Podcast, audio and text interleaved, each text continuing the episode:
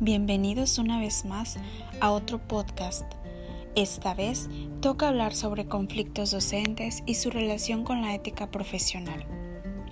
Los conflictos son situaciones inherentes a las relaciones interpersonales. Ocurren cuando dos o más personas se encuentran en desacuerdo o sus ideas, sentimientos, actitudes, objetivos, creencias, intereses o percepciones respecto a un asunto en común son incompatibles. Estas situaciones problemáticas pueden derivar en conductas agresivas u hostiles. Sin embargo, también pueden ser la clave para la transformación y el crecimiento.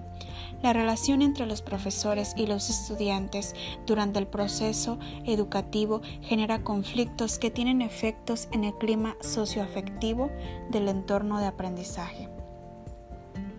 La comunicación en el salón de clases se define como el conjunto de los procesos de intercambio de información entre el profesor y el alumno y entre los compañeros entre sí, con el fin de llevar a cabo dos objetivos, la relación personal y el proceso de enseñanza-aprendizaje, el salón de clases desde el punto de vista de la comunicación.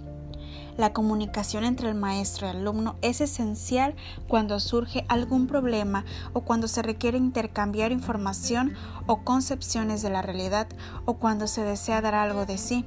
La comunicación es más que el maestro habla, el alumno oye, es más que el simple intercambio de palabras entre personas. Es lo anterior y la manera de expresar, la forma de dirigir el mensaje, el cual tiene dos significados, el directo dado por las palabras y el metacomunicativo, dado por la relación simbólica que se establece entre maestro y alumno. El primer principio de la comunicación es que las personas respondan a lo que ellos pensaron que se dijo o se refirieron y no necesariamente al mensaje que quiso dar el interlocutor. Por eso el primer paso para comunicarse con los estudiantes es escuchar realmente lo que dicen. Escuchar, bien requiere atención, estar receptivo, perceptivo y sensible para captar los sentimientos que subyacen las palabras del estudiante. Asimismo, los alumnos deben estar atentos a lo que el maestro dice y pedir aclaración de conceptos, actitudes, formas de expresar en el sentimiento de entenderse y convivir. Muchas veces las actitudes y conductas de los estudiantes perturban al maestro, lo detienen en sus clases, incluso lo cuestionan sobre su papel de docente. Cuando eso sucede, el problema es del propio docente y es su responsabilidad afrontar al estudiante y buscar una solución. Asimismo, el docente no es ajeno a tener una vida propia, una personalidad, estados de ánimo, situaciones positivas o conflictivas. No es cierto que al entrar al salón de clases uno deja todo fuera y entra solo como iluminado a impartir cátedra. El profesor manifiesta su situación con sus expresiones gestuales, corporales, con sus palabras, con su estado de ánimo. El alumno lo percibe. Eso, esto también es problema del docente y debe buscar solución. A veces es recomendable comentar en parte lo que nos sucede.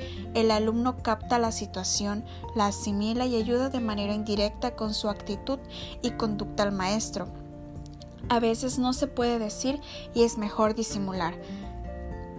Si usted como maestro reconoce las actitudes y conductas de los alumnos y esto no perturba sus clases, es problema del estudiante. La pregunta es, ¿la acción del estudiante lo afecta?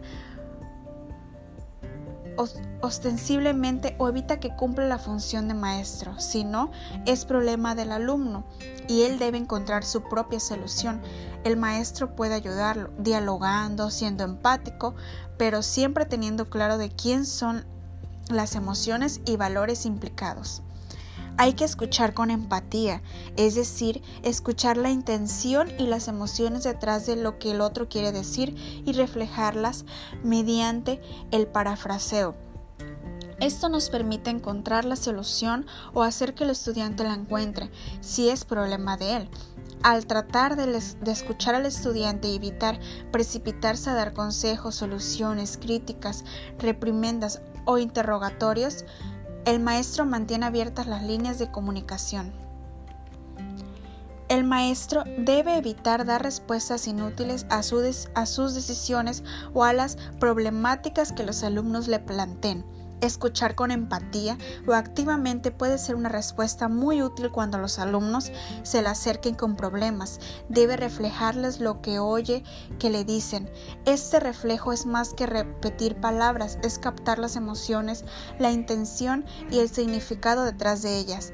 Escuchar empáticamente, activamente, tiene varios componentes bloquear estímulos externos, atender cuidadosamente tanto los mensajes verbales como no verbales, diferenciar entre los contenidos intelectual y emocional del mensaje, hacer referencias con respecto a los sentimientos del que habla. Cuando el problema es el alumno, cuando interfiere en la clase o cuando nos molesta de manera constante, es necesario no atacar, sino confrontar y mostrar una disciplina asertiva. Los roles sociales del maestro y del alumno deben ser actuados, desempeñados y construidos en el curso de la interacción social. Por ello, el lenguaje utilizado por los docentes debe cumplir funciones específicas en la enseñanza y en la dirección de la clase.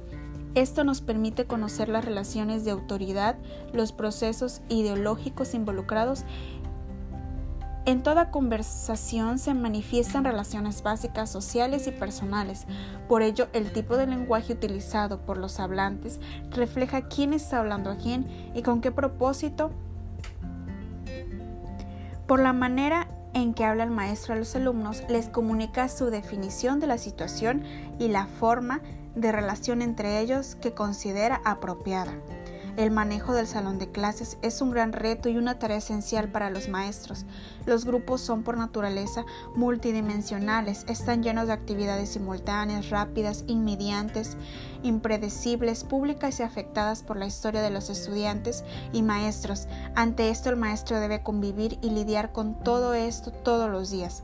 La actividad en el salón que pretenda ser productiva requiere cooperación el maestro debe asegurarse de que las estructuras de participación para cada actividad sean claras, directas y persistentes. Los maestros deben establecer reglas y procedimientos para tratar problemas predecibles. Las consecuencias deben ser establecidas para seguirlas cuando se rompen las reglas. Para crear un ambiente positivo y prevenir problemas, los maestros deben tomar en cuenta las diferencias entre los alumnos, mantener la motivación de los estudiantes y reforzar las conductas que apoyen al trabajo. Los maestros que previenen los problemas son hábiles en cuanto a áreas, están en todo, pueden trabajar con actividades simultáneas, tienen un enfoque del grupo y administran el avance. La comunicación entre el maestro y el alumno es esencial cuando surgen los problemas. Las técnicas como el parafraseo, escuchar con empatía, determinar a los responsables del problema, la disciplina asertiva, los tipos de respuesta y la solución de los problemas de manera activa ayudan a que haya líneas de comunicación mucho mejores. Un aspecto que ayuda al maestro a mejorar sus relaciones comunicativas es el conocimiento consciente del lenguaje que utiliza de la forma de dirigirse a los alumnos, de la manera de plantear las relaciones entre roles y posiciones en la estructura de la clase. El maestro debe descubrir lo metacomunicativo en las expresiones de los alumnos, contextualizarlas y expresar en relación a ello. Debe reconocer las estructuras de participación que se dan por las interacciones en las conversaciones para motivar de manera más amplia a todos los alumnos. Finalmente, debe de reconocerse como un actor de la comunicación y reconocer en sus alumnos como sus interlocutores, sus perceptores, debe conocer lo que expresa y los medios que puede utilizar.